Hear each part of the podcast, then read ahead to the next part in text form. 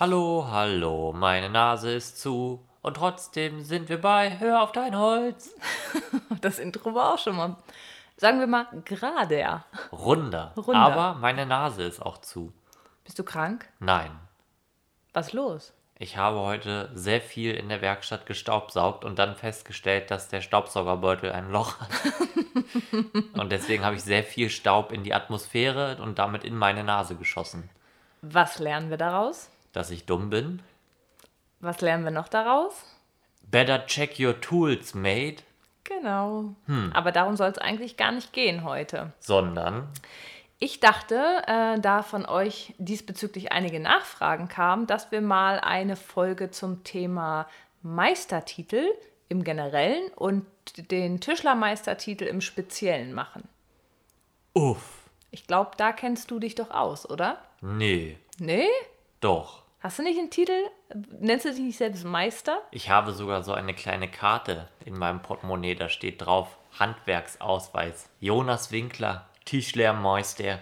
Geil. Und was kannst du damit machen? Kino? Nichts. Ich glaube, ich kann damit nichts machen, außer jährlich, quartalsmäßig, monatlich Geld bezahlen, dass ich diese Karte haben darf.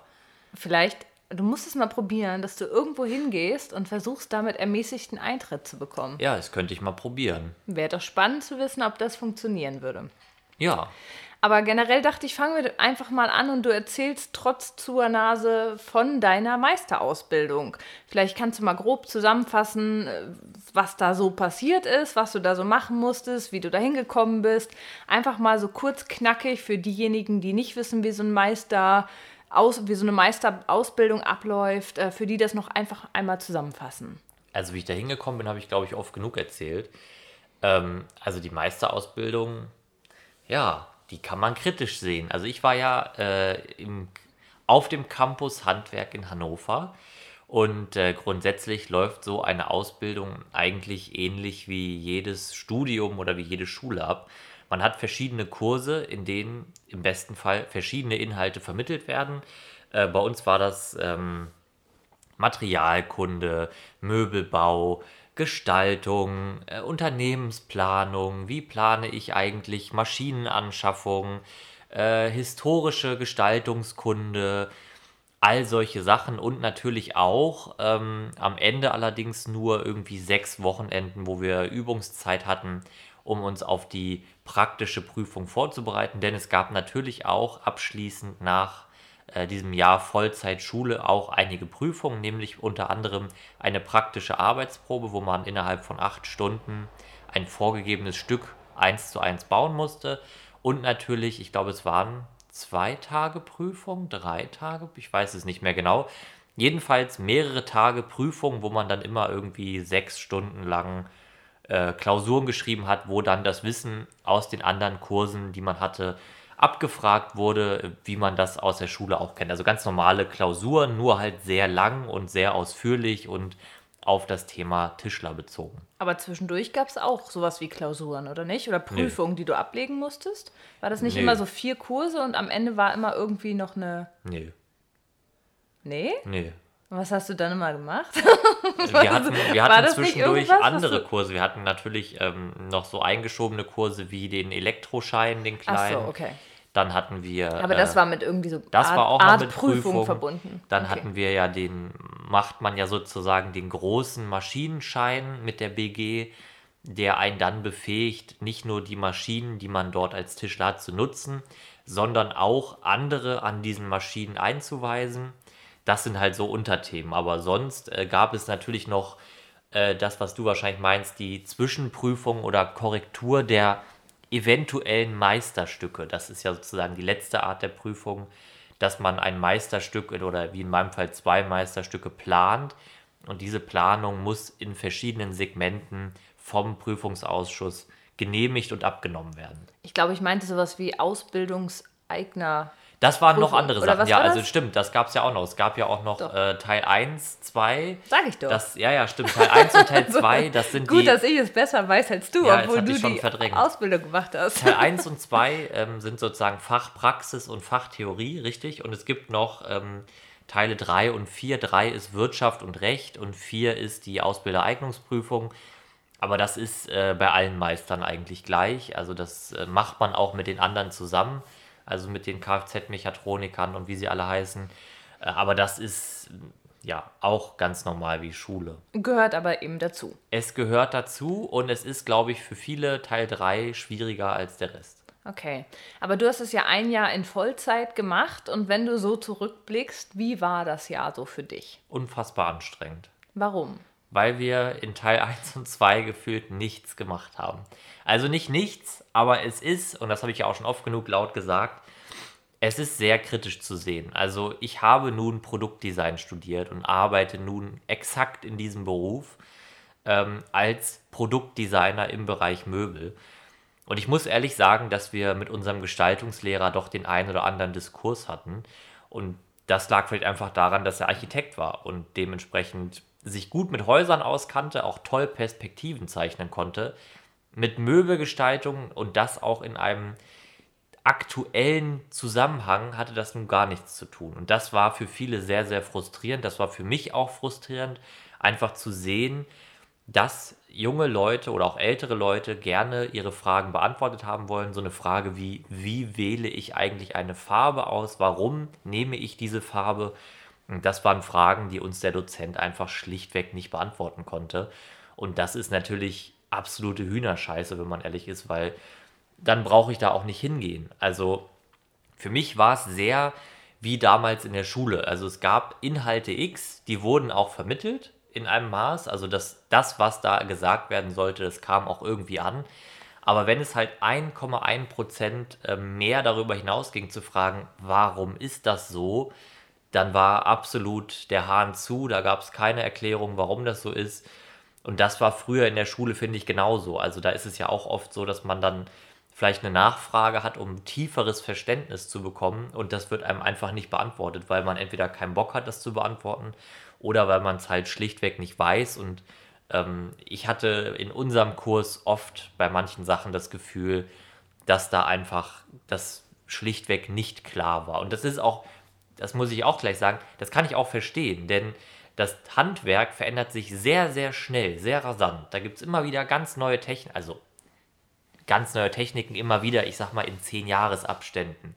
Aber wenn ich in diesen zehn Jahren halt voll verpenne und nicht am Ball bleibe und mich weiterbilde, dann habe ich halt keinen Plan mehr. Und das ist wiederum natürlich ziemlich blöd, wenn ich anderen Leuten beibringen soll, worum es geht. Du meinst, es war so ein bisschen verstaubt? Es ist verstaubt gewesen. Also ich sag's mal so, einer, ich fand den mega, ich habe mich mit dem super verstanden, mit dem Dozent, aber wenn mich ein Dozent irgendwann fragt, kannst du mir mal die Domino-Fräse erklären? da, da habe ich gedacht, das kann nicht wahr sein. Das ist keine neue Technik. Das ist etwas, und so lieb ich diesen Menschen nach wie vor habe, das war ja eine ganz, das war eine richtige Frage eigentlich, weil er es ja wissen will. Und das ist ja super, wenn dann jemand sich auch noch weiterbildet als älterer Mensch. Aber auf der anderen Seite sitzt du da und denkst dir, mein Gott, ich bin hier hingekommen mit dem, Will, mit dem Willen und mit dem Wunsch, dass ich meine Fragen beantwortet bekomme, die ich nämlich habe, weil ich mir bis dato ja fast alles selbst beigebracht habe. Und es ist aber genau das Gegenteil der Fall, dass eigentlich diese, also keine meiner Fragen, weder zum Thema Holzbiegen noch zum Thema Verleihen kurioser Winkel, keine dieser Fragen konnte ernsthaft beantwortet werden. Und das ähm, ja, das hat für mich einen sehr, sehr bitteren Beigeschmack gehabt. Ja, man hat so ein bisschen, also ich weiß ja nur aus deinen Erzählungen, ich war ja selbst nun nicht in der Meisterausbildung, aber man hat so ein bisschen das Gefühl bekommen, dass ja, das, also es ist sozusagen nicht alles, also nicht wirklich up to date, ne? Es ist irgendwie nicht, diese, diese neuen Sachen sind nicht dabei und dieses junge, frische, das fehlt, dieses verstaubte Image, was ja das Handwerk auch ja, so ein bisschen Auf hat. Auf jeden Fall hat ist halt auch vermittelt worden, was ja schade ist, weil man sich ja eigentlich wünschen würde, gerade in Zeiten, wo halt immer weniger ja in dieses Handwerk gehen möchten, ähm, dass man gerade da vielleicht halt auch Leute sitzen hat, die die Leute motivieren können, also die Schüler sozusagen, die Auszubildenden motivieren können. Ja, und das ist, ist natürlich auch schwierig, ne? weil ich finde, was, was dabei auch schwierig war beim Motivieren, ist einfach, wie weit Realität und Praxis sozusagen auseinandergingen. Ne? Wir haben eigentlich ein Jahr lang gelernt, und gerechnet und geprobt, wie die Anschaffung einer in etwa 200.000 Euro teuren CNC abläuft. Das war so Betriebsaufbau. Und das hatte dann am Ende irgendwie so ein Investitionsvolumen von locker einer Million Euro. Und das ist ja auch schön, wenn man das rechnet, aber es hat halt fast gar keinen Bezug zur Realität, weil keiner aus unserem Kurs A so arbeiten wollte, nämlich nur CNC bedient. Und keiner wollte eine Million Euro aufnehmen nach dem Meister und so einen Betrieb starten. und was noch blöder ist, du planst all das und das kann man ja noch verstehen, wenn man sagen kann, naja gut, das ist die Realität. Die meisten Tischler werden in irgendeiner Art und Weise in so einer Art Betrieb arbeiten, der hochtechnologisiert ist. Aber dann kommt die praktische Prüfung, die halt wirklich das Gegenteil von technologisiert ist, sondern wo wirklich ganz, ganz altertümliche, für mich sehr schöne Techniken zum Einsatz kommen, was aber in der Regel mit dem, was die meisten anderen machen, in der Realität gar nichts zu tun hat. Ne? Und auch nicht mit der Realität von den Leuten, die oft einen Meister machen. Meister machen ja oft Gesellen, die vielleicht schon fünf, sechs Jahre in der Arbeitsvorbereitung sind, schon mehr in der Planung vom Betrieb sind und die müssen dann im Meister auf einmal wieder ja, perfekt zinken können. Und das ist eigentlich genauso realitätsfern wie dieser Betrieb für eine Million Euro. Das ist eigentlich auch realitätsfern. Und ich glaube, dass das natürlich dazu beiträgt, wenn, wenn die Inhalte schlecht vermittelt sind, ähm, schwer nachvollziehbar, einfach weil man sich da gar nicht zu Hause fühlt, dann ist das einfach das macht einfach keinen Spaß. Und so habe ich das auch empfunden. Es war sehr, sehr, sehr anstrengend. Ähm, ich war einer von denen, das kann man ja auch laut sagen, der eigentlich am meisten auch in der Schule war. Äh, und ich kann jeden verstehen, der auch mal gesagt hat, nein, ich komme heute nicht, weil ich verpasse nichts. Oder das, was wir hier machen, das hat einfach mit meinem Leben nichts zu tun. Und das ist eigentlich ziemlich schade, wenn man bedenkt, dass so eine Meisterausbildung richtig viel Kohle kostet. Ja, das ist halt auch so ein Punkt. Ne? Du bezahlst ja dafür, diese Ausbildung zu machen, ne? diesen Meistertitel auch zu bekommen. Also ja, also indirekt bezahlst naja, du dafür, dass du ihn bekommst, dass du ihn machen darfst. Dann machen ne? darfst. Ja. Genau, und dafür erwartest du ja eigentlich auch was. Und du erwartest natürlich nicht, dass du da hinkommst und deine Fragen nicht beantwortet werden. Und du erwartest auch nicht, dass du da hinkommst und das alles so verstaubt ist, ne? sondern du erwartest ja eigentlich, dass das mit der Zeit geht. Ja, aber man muss natürlich auch sagen, wahrscheinlich gibt es auch andere Schulen, wo das besser läuft. Ähm, davon muss man ausgehen. Aber es gibt ja auch leider immer weniger wo, es äh, gibt, Schulen, wo es gibt immer weniger kannst, Schulen. Ne? Aber es ist auch kein Wunder. Wer hat heutzutage Bock ins Handwerk zu gehen? Die Werbung fürs Handwerk, die vom Handwerk gemacht wird, ist scheiße. Das kann man einfach gar nicht anders sagen. Und man muss auch andersrum sagen, ich kann jeden verstehen, der keinen Bock auf diese Ausbildung hat, weil sie scheiße ist. Es hat die Meisterausbildung hat keinen Spaß gemacht. Und es ist, und das ist ja eigentlich auch immer eine Frage, warum macht man den Meister? Mhm. Ich habe gedacht, ich lerne was dazu. Gut, das hat jetzt nicht geklappt. Der naja, andere also Grund. Ein paar Sachen hast du ja schon gelernt. Ich habe Freunde kennengelernt, sagen wir es so. Auch was gelernt. Dafür hätte ich jetzt nicht 20.000 Euro ausgeben müssen, wenn ich ehrlich bin. Aber ähm, das andere, warum man das machen kann, ist, um einen eigenen Handwerksbetrieb zu führen. Aber auch das sehe ich mehr als kritisch, denn beim Tischler ist es so, Bautischler, also Leute, die Fenster einbauen, die Fenster bauen, die Türen bauen und Möbeltischler machen diesen Kurs zusammen. Beide in der Regel, und das war bei uns auch so, machen eigentlich nur das eine. Die machen entweder Bautischlerarbeiten oder Möbeltischlerarbeiten. In der Prüfung muss man von allem so ein bisschen was können. Und am Ende bist du als Meister offiziell berechtigt und auch verantwortungstragend, dass du alles machen darfst. Und das finde ich sehr schwierig, denn natürlich kann ich jetzt in der Theorie ausrechnen, was eine Tür können muss, was ein Fenster können muss. Aber ich kann doch dafür jetzt keine Garantie übernehmen. Ich bin ja immer noch Möbeltischler. Ich bin deswegen kein Bautischler. Das heißt, ich finde auch diese, in jeder, ähm, ja, wie sagt man das, in jeder Macht bringt immer Verantwortung mit sich, hieß es, glaube ich, bei Spiedermann. Und das stimmt auch wenn ich in der Rolle bin zu sagen, ich darf Fenster einbauen, dann muss ich das auch können und ich muss das auch gut machen. Und wenn ich das scheiße mache, dann muss ich dafür gerade stehen. Und das ist eigentlich ziemlich krass, weil dann erwarte ich, dass ich das auch richtig beigebracht bekomme. Und das ist halt schwierig, weil ich weiß auch, dass diese Inhalte nicht unbedingt in der Ausbildung vermittelt werden. Auch da hängt es ja ganz, ganz stark damit zusammen, in was für einem Betrieb ich lerne. Du meinst Ganz, in der Gesellen In der Gesellenausbildung. Mhm. Ganz viele schreiben mir mittlerweile, dass sie in ihrer Ausbildung keine handwerklichen Verbindungen mehr lernen. Das heißt, dieses ganze System wird halt so ein bisschen schwammig irgendwie. Ich kann verstehen, dass es da eine Anpassung gibt. Es gibt sicherlich Argumente, die dafür sprechen, zu sagen, wir brauchen keine handwerklichen Verbindungen mehr, denn das Handwerk ist einfach woanders. Aber wenn man so global drauf guckt, ist es alles sehr, sehr schwammig. Und wenn man dann auch noch drüber nachdenkt und feststellt, naja gut, richtig toll werden Inhalte eigentlich auch nicht vermittelt, dann kommt man am Ende zu dem Schluss, es ist eigentlich ein bisschen wie Abitur, wie ein Studium. Es ist erstmal ein Blatt Papier, wo was draufsteht.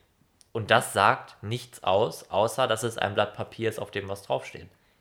Ja, und was wiederum aber für viele offensichtlich wichtig ist. Also, ne, du darfst jetzt sozusagen ausbilden, weil du dieses Blatt Richtig. Papier hast, auf dem was draufsteht. Das ist ja auch okay, wenn man halt selber Bock drauf hat. Ich denke, das ist halt das Wichtigste, was man daraus lernen kann.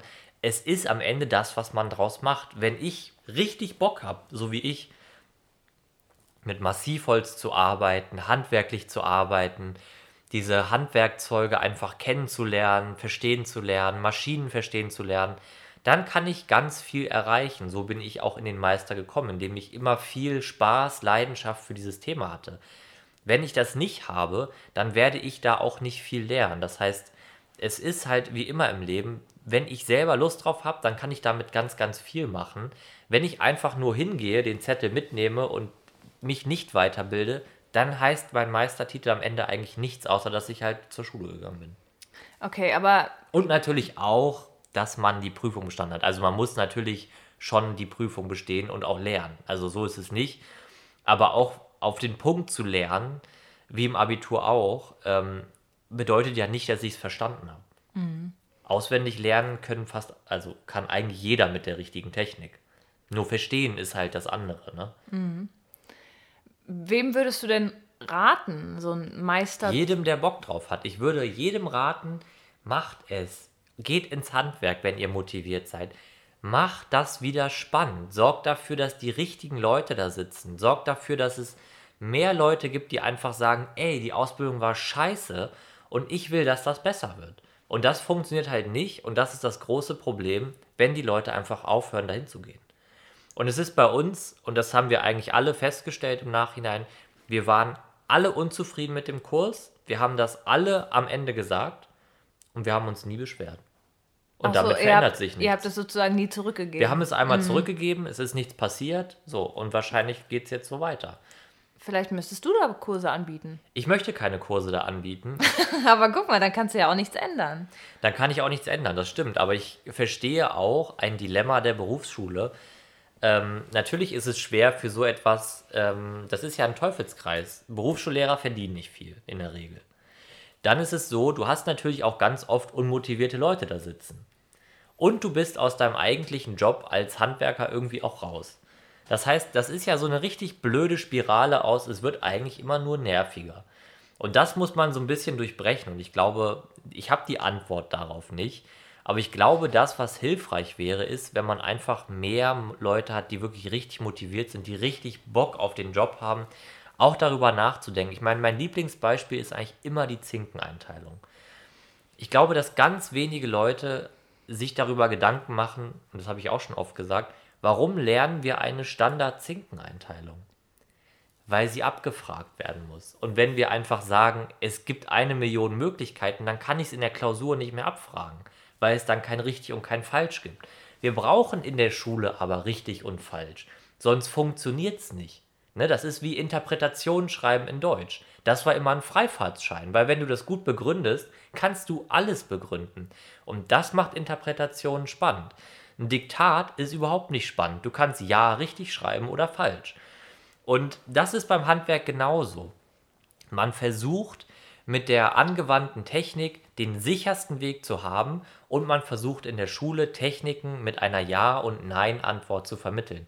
Das Blöde daran ist, es gibt halt gerade im Handwerk eben nicht dieses richtig und falsch. Natürlich gibt es Sachen, die man so nicht machen sollte, aber zwischen Licht und Schatten ist ein bisschen mehr.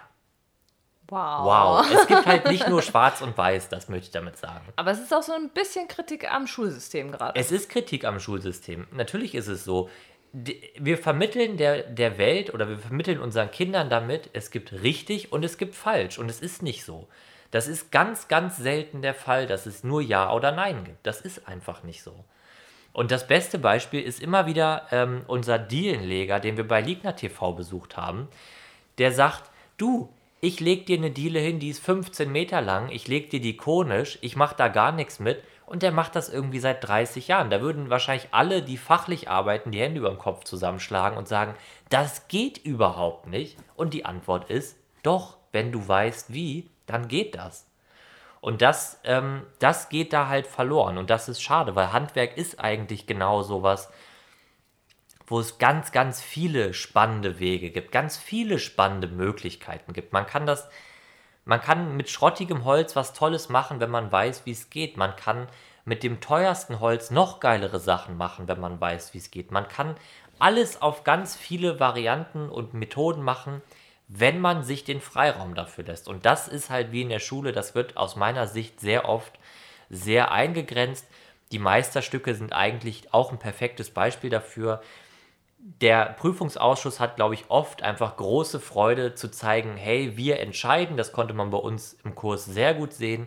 Da gab es richtig tolle Stücke, die einfach in die Tonne gekloppt wurden, wo du einfach gemerkt hast, es geht nur darum zu sagen, wissen Sie was, ich entscheide, was Sie bauen. Und das ist blöd, weil es gibt, du erstickst Kreativität und Freude damit im Keim.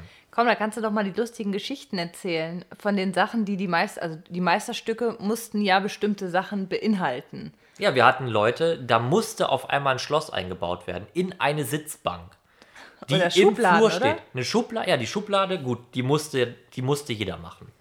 Aber da musste in diese Schublade einer Bank ein Schloss. Bei 98% der anderen Leuten nicht. Und du fragst dich, das ist Willkür. Das ist einfach Willkür. Und das ist unbegründete Willkür, für die es keinerlei Begründung gibt. Was ich noch geiler finde, ist, jemand baut eine Tür, woran die Schwierigkeit ist, äh, Bänder einzulassen. Und die Aufgabe vom Meisterprüfungsausschuss ist, bauen Sie doch noch mal ein kleines Nachtschränkchen mit Tür, damit Sie zeigen können, dass Sie Bänder einlassen können. Das ist einfach so, hallo, ist das gerade ein Witz? Ist hier irgendwo eine Kamera? Und das ist total blöd, weil ich verstehe, dass es Anforderungen gibt, äh, obwohl ich da auch sagen muss, wir hatten einen im Kurs, der hat keine Vollauszüge aus Holz eingebaut und hat trotzdem bestanden. Das heißt, es wird am Ende nicht mal konsequent durchgezogen. Ich verstehe, dass es Anforderungen gibt, aber es darf nicht dazu führen, dass die Leute, die, sagen wir mal, jung sind, die motiviert sind und zum Meister gehen und sagen, hey, ich ziehe das jetzt durch, ich setze mich noch mal ein Jahr in die Schule, ich bin raus aus dem Job, ich will das reißen und dann sollen die ein Jahr lang so ein Stück designen oder gestalten und dann kommt einer und sagt, nö, das ist für die Motivation ist das Gift. Vor allen Dingen, wenn es dann wie bei uns einfach total scheiße begründet ist, beziehungsweise mehr oder weniger einfach sowas wie bei mir, Schiebetüren sind doch scheiße. Was ist das für eine Begründung? Gar keine. Das ist einfach kein Argument und das ist auch nicht fachlich, das ist einfach Schrott. Also das ist das Erste, was du im Designstudium lernst, ist Kritik zu üben. Und einfach zu sagen, etwas ist schlecht, ist keine Kritik, das ist einfach eine völlig dilettantische Meinung, die überhaupt kein Gewicht hat. Hat das was mit Macht zu tun? Es hat was mit Macht zu tun und das ist etwas, was man im Handwerk ja immer noch oft sieht. Aber äh, ja, also wenn ich darauf zurückgucke, gibt es da ganz, ganz, ganz, ganz, ganz, ganz, ganz, ganz enorm viel, was verändert werden muss. Und ich befürchte, dass das, ohne dass ich viele, ich kenne nur eine Meisterschule und ich spreche nur über die, aber das, was ich von ganz vielen Gesellen, Auszubildenden höre, das ist nicht unbedingt besser. Das ist wirklich nicht so richtig gut. Und ich glaube, je weniger Leute überhaupt Lust haben, in diese Schulen zu gehen, je weniger Auszubildende wir haben, je weniger Meisteranwärter wir haben, desto mehr Schulen werden zumachen und desto darunter wird die Qualität einfach leiden, glaube ich. Und irgendwann ist es dann zu spät, dann wird es es einfach gar nicht mehr geben. Ja, und was ist dann? Tja, was Tja. ist dann? Was ist dann? Aber ich würde ungern mit so einem, weiß ich nicht, Gedankenklotz hier rausgehen. Ja. Deswegen zum Schluss noch eine Frage. Es gab ja sicherlich auch was Schönes in diesem einen Jahr Meisterausbildung. Äh, was sind denn so die schönen Momente, die schönen Sachen, die du gelernt hast oder was auch immer, irgendwas Schönes, woran du dich gerne zurückerinnerst? Und da gibt es garantiert was. Ich erinnere mich gerne an Sören Meyer zurück. Sören Meyer und ich hatten viel Spaß im Meisterkurs. Ja, Also die Freundschaften, die ihr geschl- Die die du Freundschaften, geschlossen hast. äh, ja, tatsächlich erstaunt. Also ich bin jetzt nicht der Mensch, der 50.000 Freunde hat. Äh, tatsächlich habe ich erstaunlich viele Freunde gefunden in dem Kurs. Das liegt vielleicht daran, dass wir alle die gleiche Leidenschaft haben, nämlich mit Holz zu arbeiten. Und genau das ist ja das, was man eigentlich, und das ist eigentlich so einfach, ne?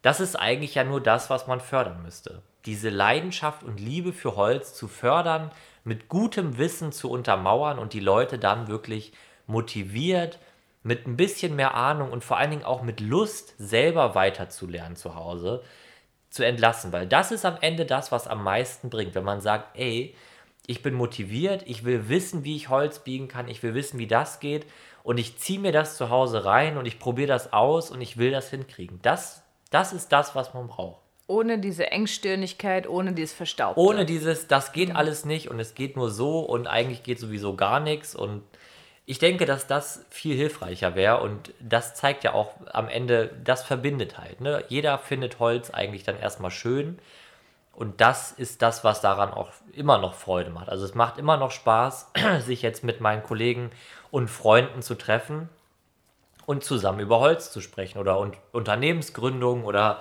Maschinen kaufen oder genau alle diese Themen, die eigentlich so schön sind, die im Meisterkurs irgendwie ziemlich langweilig waren. Und weißt du, was ich am Ende noch erzählen wollte? Jetzt kommt's. Ja. Du hast gesagt, du willst nicht in die Berufsschule gehen, ne? Und willst nicht als Lehr Berufsschullehrer oder so da tätig sein. Ja. Aber weißt du was? Was? Du bist eigentlich schon Lehrer und Ich Teil bin der schon in der Berufsschule. Berufsschule, ich ja. weiß. Erst gestern hat wieder jemand geschrieben, dass sie deine Videos in der Berufsschule gucken. Zur, Ich weiß. Zum Meister, nee, nicht Meister, Gesellen. Zum Tischlergesellen. Und weißt du, was mir am meisten Freude daran macht? Nee. Dass viele schreiben, dass die Lehrer es eigentlich hassen, mich zu zeigen. Und das Witzige gestern in der Nachricht war, dass derjenige geschrieben hat, er hat in deinen Videos schon mehr gelernt als in der kompletten Ausbildung. Das fand Ja. ich schon ein bisschen lustig auch. Das- und gedacht, guck mal, so kommst du doch irgendwie in die, in die äh, Ausbildung rein. es ist lustig und Aber es traurig, ist ne? tief traurig Ja, zugleich. das stimmt. So ist das Leben manchmal. Freude und Leid liegen ganz nah beieinander. Das ist aber irgendwie dramatisch. Es ist dramatisch, aber es ist ja irgendwie auch ein dramatisches Thema. Ja, ja, jetzt würde uns mal interessieren, was ihr darüber denkt. Ja, wie seht ihr das? Schreibt uns gerne, zum Beispiel bei Instagram, hör auf dein Holz. Äh, da könnt ihr euch mit uns austauschen. Auch wenn ihr eine steile These habt, sowas wie, macht's doch wie bei anderen Berufen, schafft den Meister einfach ab. Auch das wäre spannend zu hören, wie ihr das seht. Meint ihr, dass das überhaupt heutzutage noch zeitgemäß ist oder nicht? Genau. Ja. Ja.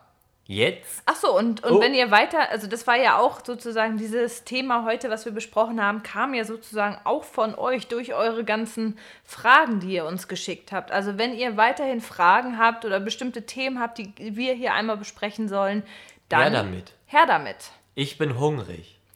Dann würde ich sagen, ihr startet jetzt in den Sonntag und wir beenden sozusagen unseren Samstag, denn es ist Samstag heute, wo wir das aufnehmen und essen jetzt was. Ich meinte eigentlich, ich bin hungrig auf Mails, aber ich esse auch gerne was zum Abendessen. Schade, ich habe ans Essen gedacht. ja, dann, Weil vielleicht, weil ich hungrig bin. dann naja, essen gut, wir jetzt okay. was. Okay, wir essen was und lesen Mails. Bis dann. Macht's gut. Tschüss. Tschüss.